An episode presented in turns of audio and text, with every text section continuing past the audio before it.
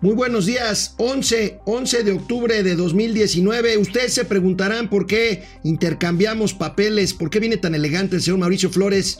La próxima semana vamos a darles noticias sobre un nuevo proyecto para crecer momento financiero. Gracias, gracias a todos ustedes por conectarse. Mauricio Flores. Mi estimado Alejandro, ahora sí vengo envuelto para regalo, ya saben, es viernes y José José lo sabe. Lo sabía. Lo sabía. Esto es Momento Financiero. El espacio en el que todos podemos hablar. Balanza comercial. Inflación. Evaluación. Tasas de interés. Momento financiero. El análisis económico más claro. Objetivo y divertido de Internet. Sin tanto choro. Sí. Y como les gusta. Peladito y a la boca. ¡Órale! ¡Vamos, réjete bien! Momento Financiero. El día de ayer, mientras transmitía yo Momento Financiero, les comenté de una reunión del secretario de Hacienda con el presidente Uh. del Consejo Coordinador Empresarial. Está el estira y afloja fuerte. Ellos están mandando señal de que están platicando. Eso es una buena noticia. El tema, el tema es la parte fiscal. El tema es la parte fiscal. Eh, a los empresarios les preocupan mucho, fundamentalmente del paquete económico, dos temas. El tema de eh, eh, pues considerar eh, delito grave, cosa que está bien, el tema de evasión fiscal o el tema de defraudación fiscal, pero bueno, esto presupone el riesgo de eh, presumir con anterioridad un delito fiscal cuando haya un error o algo así, con las consecuencias legales que esto pudiera traer, y lo otro, el tema del IVA a empresas de su contratación laboral. Amigo, están, están en el estira de afloja. Sí, no, definitivamente es un asunto de toda la gravedad y la verdad está en que qué bueno que el Consejo Coordinador Empresarial ya se puso las pilas. También se puso las pilas la Concamín, la Canacintra, porque hay cuatro supuestos en los cuales la gente que se equivoca en un momento dado, hasta para presentar, hasta para presentar la declaración. Es más, este detalle es poco conocido, pero para que le vayan midiendo el agua a los camotes. Imagínense lo que puede suceder si usted no presenta, no presenta su declaración anual. A los dos meses le pueden suspender la emisión de los CDFIs, es decir, los certificados fiscales digitales. Paso a continuación, usted no va a poder facturar. Si no puede facturar, ¿cómo va a pagar los impuestos? Este tipo de cosas, como la retención del IVA a las empresas de subcontratación y tercerización laboral, pueden generarle un gran hueco a la industria, a los servicios y en conjunto a la economía, amigo. ¿eh? Definitivamente. Sí, de- definitivamente. Bueno, y hoy la nota principal de nuestros amigos del periódico El Economista, pues advierte que el delito de la defraudación fiscal seguirá considerándose como grave. Eso, insisto, está bien. En donde no hay un acuerdo todavía es en el tema de prisión preventiva oficiosa. Obviamente Uy. no hay acuerdo, aunque no será considerado delincuencia organizada cuando una empresa que tiene actividades lícitas reciba por error o por dolo de otra empresa o de otro facturera o de una facturera una factura falsa. En fin, están poniéndose de acuerdo. A mí me parece una buena noticia. Yo creo que el espíritu de la ley no va a cambiar tanto, pero sí puede haber ahí algunos asegúnes, algunas,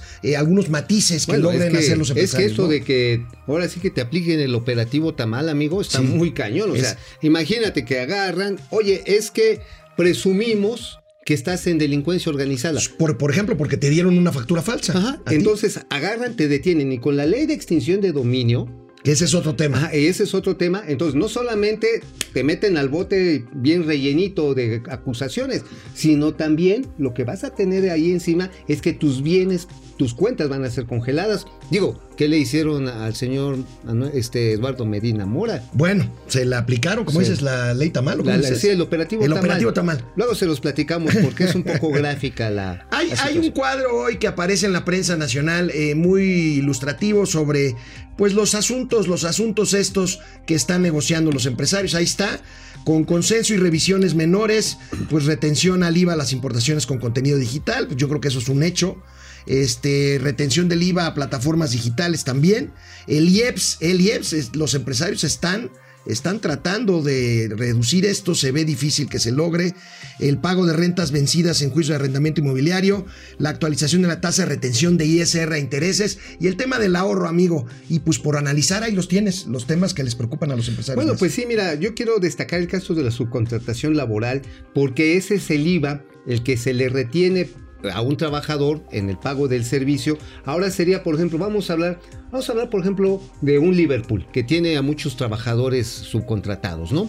Porque los contrata por temporadas. O sea, no tiene todo el tiempo el mismo número No, de no, trabajadores. no, necesita obviamente más trabajadores, por ejemplo, en diciembre. en diciembre o necesita trabajadores que no son precisamente su especialidad como los demostradores. Las demostradoras por marca pues son por etapas. No puede tener a todos el mismo Que además tiempo. ahí no necesariamente sería Liverpool, ahí algunas marcas ponen demostradores, Ajá. pero que tampoco contratan las Sí, propias no, marcas, a través de y hay un patrón sustituto, Así un es. tercerizador que les da a esos trabajadores. Ahora, si en- dijera, no, es que ahora Liverpool es el que debe de pagar el IVA, pues entonces el que hace la subcontratación dice, oye, pues entonces yo ya no tengo capital de trabajo para hacer la contratación. Te va a convenir mejor tú, Liverpool, que contrates a todo este personal. Tampoco le va a convenir a, a- a Liverpool tener personal para días que no va a estar operando en esas capacidades. Ese es un tema, les quitas mucho a las empresas que Pero usan estas subcontrataciones, quitas mucho flujo, ¿no? No, pero espérate, deja de que les quitas el flujo. A ver quién luego va a querer contratar trabajadores por tiempo parcial. Que eso fue uno de los elementos fundamentales de la reforma laboral del sexenio pasado, ¿eh? Aguas. Por algo subió, amigo, por algo subió el nivel de empleo que hubo lo- en los últimos seis años, porque había muchos esquemas laborales flexibles con prestaciones sociales. Lo quitamos, híjoles. Bueno, Es pues muy en serio fin, eso, ¿eh? en fin, vamos a ver, vamos a ver qué pasa. Los empresarios parece que ya están eh, pues, Afinando. afinando y metiendo la pierna un poquito más duro, porque hasta ahorita, por lo menos públicamente, pues todo era sonrisas, todo era una luna de miel. Sacarse la Este, vamos bonito. a ver, vamos a ver qué pasa. Bueno, am- amigo, el día de ayer concluyó la convención de Afores con la discusión esta de los caminos que hay por seguir para Los caminos incrementar los caminos de la vida. ¿Para qué? ¿Cuál debe ser el propósito, amigos? Lo decíamos ayer. Que, que los eh, eh, trabajadores puedan recibir más eh, recursos al final de su época laboral, más pensión, digámoslo así. Y pues los caminos son o aportar más dinero o alargar la vida de trabajo. Esto, pues. Eh, Yo sé que a la larga te acostumbras, es- esto amigo, pero- propició, propició un debate ayer. Este, el presidente contradijo al secretario. Híjoles, qué eh, Oye, ya se habrá acostumbrado Herrera. también a la larga el señor secretario. Digo, pues es que ya es la tercera vez. Es la tercera vez que La lo contradice, que ¿no? lo ponchan, Pero bueno, uy. ante eso, el presidente de los Estados Unidos mexicanos, hoy, hoy, otra vez, otra, ya me parezco a Lord Molecule, el presidente de los Estados Unidos mexicanos. Ahorita el comandante supremo El- de las Fuerzas Armadas. Oye, sí, Lord Molecule, eh, hoy el presidente en la mañanera se refirió a esto y justificó su desacuerdo con los secretarios. Ayer hablábamos de diferencia con el secretario de Hacienda, que estaba planteando de que aumentara la edad de jubilación. Yo dije que no. Pues esto es propio de un gobierno democrático. Eh, La secretaria de Gobernación también este, habló de abrir el debate para la legalización de la marihuana. Yo planteé de que hay que esperar, que tenemos otros asuntos que atender, pero esto es muy bueno que existan estos eh, puntos de vista. Híjoles, tener un patrón así. O ser un patrón así es una dicha que no cualquiera Qué difícil, tiene. qué ¿eh? difícil, qué difícil. Pero fíjate, aquí hay varios ángulos y con esto quiero ir cerrando este tema porque es del todo urgente. La, la pirámide poblacional de nuestro país se está, se está haciendo cada vez más vertical porque cada vez es más la gente que estamos envejeciendo y los jóvenes tienen menos hijos. Hoy Así tienen es. perrijos, tienen gatijos, Sí. ya no están queriendo, pues en nuestra época, pues a los 25 años, si ya no tenías tu primer retoño, como que sentías que te faltaba algo, ¿no? Pero a ver, aquí el punto es, ¿cuánta población está en la informalidad? Tenemos una informalidad del 57%, y la informalidad quiere decir, entre otras cosas, que es person- son personas que no están generando ahorro para su retiro. Bueno, ni para gastos de enfermedades catastróficas y menos para tener una vivienda. Bueno. Entonces, este, a ver, ampliar la vida de, digamos, la jubilación, si soy un vendedor de tacos, pues a mí me vale queso. Pues sí, Sí. Pues sí, ahora, para todavía eh, matizar o para to- todavía echarle un poquito más de crema a los tacos, el subgobernador del Banco de México, Gerardo Ah, Esquivel, el día de ayer subió seis tweets, siete tweets, para decir que está de acuerdo con el secretario de Hacienda en, el, en cuanto a elevar la edad de retiro de 65 a 70 Ahí años. tenemos el tweet, lo tenemos. Ahí, ahí tenemos el tweet y este, miren, eh, son seis tweets, pero bueno, esto es básicamente lo que dijo Gerardo Esquivel, debido a la situación económica, fiscal y demográfica por la que atravesamos, No, lo pues- que decía aquí Mauricio Flores, será prácticamente inevitable aumentar la edad de retiro en el país. Oye, Bueno, pues- el presidente dijo, mientras yo sea presidente, esto no va a pasar. No, y pues- aquí la anécdota es que Gerardo Esquivel, Gerardo Esquivel es una gente muy cercana al presidente. Bueno, de la pero mira, podrá ser muy cercana. Pero ahora sí también me queda claro que mientras López Obrador sea presidente de este país, el señor Gerardo Esquivel nunca va a ser funcionario de la Secretaría de Hacienda. Acuérdense que se cayó de la escalera. Don Gerardo iba que pitaba para ser Subsecretario el- de egresos. De egresos, o sea, con un gran poder. Con la chequera. Ajá, este, era el poder de su firma. ¿Y qué creen? Que no lo bajan. Entonces, Bueno, tenemos, este, tenemos muchos conectados, muchas gracias como siempre. llamadas, muchas llamadas. Llamadas, no, no, conectados. Yo ya, yo ya me, me modernicé. Carlos Ramírez, Mauricio y Alex, saludos. Son los mejores para hablar de los pesos. Bueno, Ay, también de los pasos. centavos. Y de los, y de los pasitos. Pablo LR, buenos días, buenos días, Pablo Ramsés. Ramsés, buenos días. Hola, Ramsés R. Reina. Eh, hola chicos, ahora sí está la austeridad republicana. Ahí está, mire. Aquí está Doña Austeridad Republicana. Au, au, au. Daniel Rosas, hola Dani, que Mauricio deje de hacer la de tos. Ah, caray. Ah, es que sí, traía, se me fue el cafecito cuando hablaron Luis de Rodrigo. García, déjalo hablar. ¿A quién? ¿Quién a quién? No sé, no sé a Bueno, quién te sí, ya. refieras, este. Pero pues aquí siempre nos quitamos la palabra, hombre, este. Eh, él, es el- ¿eh? hoy, él viene disfrazado hoy de Charo, Chairo y hoy de Fifi, pero usualmente intercambiamos papeles. Carlos Ramírez, AMLO es un presidente déspota que no solo quiere hacer lo que su dedito diga y no toma en cuenta a. Que solo quiere hacer lo que su dedito diga y no cuenta a nadie. Bueno, pues es- Híjoles, vaya no comentarios. Pues bueno, hay que estar pendientes porque definitivamente, pues estas, sí, estas situaciones, pero vamos con otro tema porque vale la pena seguir dándole vuelo a unos temas calientitos con alas. Tenemos muchos temas que comentar con ustedes. Oye, por cierto, por cierto, no me acordaba, pero hoy en la mañana salieron sendos desplegados del pleito de Emir- Emirates contra Emirates. Aeroméxico. Sí, sí, ayer comentaba yo ese tema. Ajá. Emirates ayer, el miércoles tuvo un evento, fui invitado, pero no pude ir porque tenía otro tipo de reuniones, en el que presentaron ya los vuelos a partir de diciembre entre la Ciudad de México, Barcelona y Dubái. Y, y- y regreso. Ahora, la cuestión es la siguiente. Este, los sindicatos al mismo tiempo sacaron, este, todos los sindicatos de pilotos aquí en nuestro país diciendo, oigan, no dejen entrar a Emirates bajo estas condiciones porque va a desquemar el mercado y nos va a dejar sin chamba, ¿eh? O sea, y, además, algo, algo curioso, siempre hay que leer la letra chiquita para que no te dejen caer la grandota. Viene en el desplegado de Emirates, y sí hablan y que huele con comodidad y precios muy buenos, etcétera, etcétera. Abajo, sujeto aprobación oficial. O sea, ¿qué quiere decir eso? Que mientras no aparezca el certificado, la autorización de ruta de la Dirección General de Aeronáutica Civil, no va a poder volar. Yo dudo, no dudo que se lo van a dar. Estoy seguro que se lo van a dar a Emirates. El asunto va a ser bajo qué condiciones se la van a dar. Y habría que ver en qué condiciones se encuentren los procesos de amparo en, eh, eh, pues en marcha que tiene este Aeroméxico. desplegados Aeroméxico. Bueno, hoy en la mañana el INEGI, el INEGI, el siempre activo INEGI, que nos da mucha información para todos ustedes, reporta indicador mensual de actividad industrial. Indicador mensual de actividad industrial, ahí tenemos, ahí tenemos la baja de un año para acá y ahorita un ligerísimo repunte en el último mes al cierre de agosto avanza 0.8% amigo, aunque la caída en términos anuales permanece en 1%. Si nos ponen por favor la tabla para que Mauricio nos explique por eh, actividad industrial, ahí la tiene. Bueno, pues miren, ahora sí que para qué contarles, la minería en la que se incluye la actividad petrolera va para abajo. Y mira, quiero decirlo, Pemex le ha echado ganas impresionantes. Ahorita lleva ya abiertos 148 pozos que califican como minería de 500 planteados en cuatro años. Sin embargo, la construcción, la construcción es una auténtica tragedia Es un desastre. es un desastre. Y las otras industrias manufactureras, pues están eh, tratando como de activarse porque también hay un efecto estacional. Ustedes vieron en la gráfica, septiembre del año pasado brincó. ¿Por qué? Porque es cuando se empiezan a preparar muchos de los pedidos en el mercado interno y también en este, se hacen muchas importaciones de componentes y producto terminado para la siempre bien querida temporada navideña.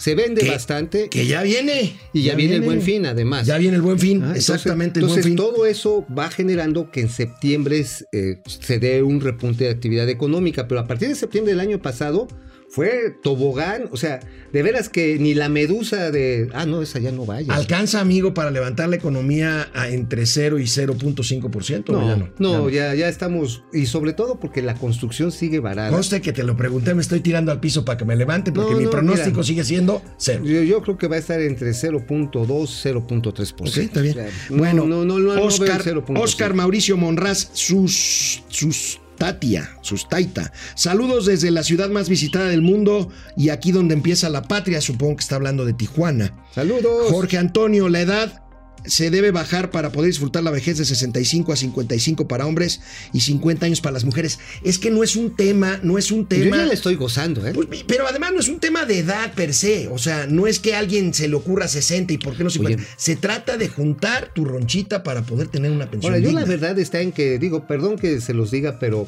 la neta, yo no me veo a los 70 años en mi casa. Primero, cualquiera de mis viejas me va a matar. Punto. O sea, así. Ahora sí, los maridos como los botes de basura. Se van tempranito o te apestan la casa. Amigo, con esto que nos hacen trabajar aquí nuestros amigos, pues yo no me veo en los 70 en ningún lado.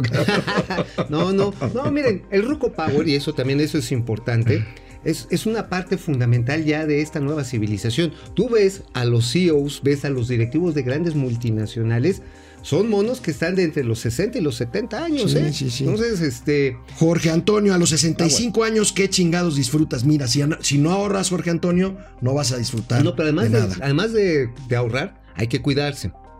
Porque si llegas a los 65 pasando aceite, ya llegas a chacoso, llegas con diabetes, llegas con problemas reumáticos, pues sí, no, no vas a, goz- a gozar, ¿eh? Amigo, ¿conoces a Guaprieta Sonora? Nos saludan desde allá Juan ¡Órale! Pablo Arrieta Sánchez. ¡Saludos! Saludos a Guaprieta. A Guaprieta, sí la conozco, ¿cómo Sonora.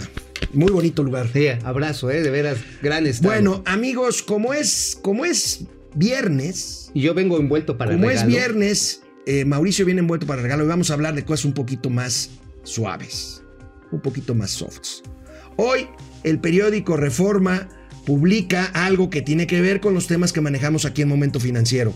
El periódico Reforma publica un desglose de los gastos que implicó traer los restos, los medios restos de José José a Las México. medias cenizas. Las medias cenizas. Ahí tenemos, ahí tienen ustedes el avión de la 737 eh, 800, 800, un avión grande para kilo y medio de cenizas que se convirtieron en 750 gramos porque fueron la mitad.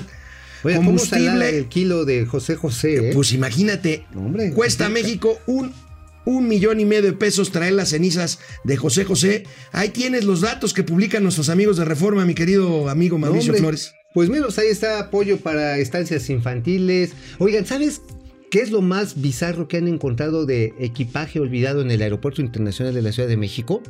Urnas funerarias. Hay una colección ahí en donde tienen el depósito y ahí nadie me lo cuenta, yo lo vi. Había 10 urnas funerarias que se los traían los familiares y yo creo que en la pena, en el dolor, ahí dejaban al muerto. Se lo hubieran podido tener un avión comercial, digo, neta. Pues, ¿no? no, bueno, pues, la pudieron. ¿Vieron, ¿Vieron en la foto la banda esta donde bajan el equipaje? Pues sí, Es bajan que un si bajaron por ahí la urna con la ceniza, se me hace una ridiculez. Este. Pues sí, digo, ya venía, digo, ¿No? con todo el respeto a los difuntos, porque acuérdate que Diosito castiga, ¿eh? Sí. El senador Barbosa, qué quemada de hocico. Qué se quemada, le están presionando para que se desdiga. Pero bueno, miren, este es un tema, digo, con todo respeto, yo creo que José José es- y- es una gran figura, hay que rendirle homenaje, es una gran figura de la música canciones. mexicana, hay que cansar, a cantar sus canciones con, un, con una cuba en la mano. Pero Con bueno, dos, no me limites. Eso no importa, eso no importa. Vamos a cosas importantes porque es viernes. Hoy, uno de los reporteros favoritos del presidente de la República. ¿Quién crees? ¿Quién? ¿Quién? ¿Quién? Carlos ¿Quién? Pozos. No mi amigo digas. Carlos Pozos. Lord Lord, Molécula. Molécula. Preguntó sobre algo realmente importante A ver, a ver, a al ver, presidente de la República. A ver, viene, viene. Pues porque ya no sabía ni Ya, de qué hablar. Ya, que venga, En- venga, en venga, la, venga. En- la, en la conferencia de prensa Ya, video, ¿Qué le preguntó? presidente constitucional de los Estados Unidos mexicanos, ¿nos pudiera dar un avance del reclamo del penacho de Moctezuma? Acerca de lo del penacho, eh, se está viendo también este tema y que nos informen de cómo vamos eh, en esta materia para que tengamos eh, una información completa y este, objetiva sobre este tema, que es muy importante. Yo, yo, yo, yo, yo, yo, yo, Bueno. yo. Miren, el señor Pozos, mi amigo Carlos Pozos, siempre le pasan las preguntas por una. Perdón, siempre prepara sus, Sus preguntas, preguntas. por una, Lleva por una razón. Mañana. ma- es mañana, ¿verdad? O es 12 de octubre, ¿no? 12 de octubre. Mañana es Día de la Raza, se celebra. Ah, raza. eh, pues eh, eh, se conmemora la llegada de Cristóbal Colón al Chiste continente rápido, americano. panzón, de los favoritos de Platanito. Saludos a Platanito. Agarra, va un señor ahí, ahí por este, por, por eh, Tacubaya, con un dálmata, ¿no? Y le dice ahí uno, uno de los chavos ahí, chale, carnal, te pintaron tu perro. Dice, no, no, es que así es la raza. Sí, la pinche raza es bien gandalla. bueno. Ay, amigo, no, bueno, no, pues sí, no. Día de la raza, No, no, pues es día- una pregunta a modo, ¿no? Día de la verdad que- raza. Bueno, bueno, amigo, mira, te quiero hacer una pregunta. Viene. Eh, esta semana, entre las contradicciones del presidente con su secretario de Hacienda, con su secretario de Medio Ambiente, eh, entre Oye, el ¿sabes tema de las pensiones. Oye, sí, oye, nada más. Este, el señor secretario Toledo de, de Semarnat mandó por un tubo una orden presidencial, ¿eh? Por eso, a eso me refiero Ajá, también. Lo mandó a ir a Sonora. Y no fue. Y no fue, no quiso. Bueno, entre todos estos temas hicieron olvidar algo que se supone que era un evento muy importante. No dudo que lo sea, todavía hoy tiene lugar. La reunión anual de industriales en la ciudad de León, Guanajuato. Amigo, perdóname, pero por más que he buscado, no he encontrado muchas noticias. ¿Qué ha pasado en la reunión anual de industriales que organiza la Concamín cada año? Bueno, lo que pasa es que realmente es una feria, fue una feria y como la promoción quedó más en el gobierno de Guanajuato, no se hizo algo, digamos, institucional como usualmente sucedía. Este evento es el Hanover Messi, que es una feria internacional de tecnología. Ahí vemos a Sinue, ahí vemos a Enoch Castellanos. Está ahí también este, el otro, el gordito del medio, no recuerdo qué. Ah, sí, ese es, está, ese es el gobernador, está el secretario de Desarrollo Económico.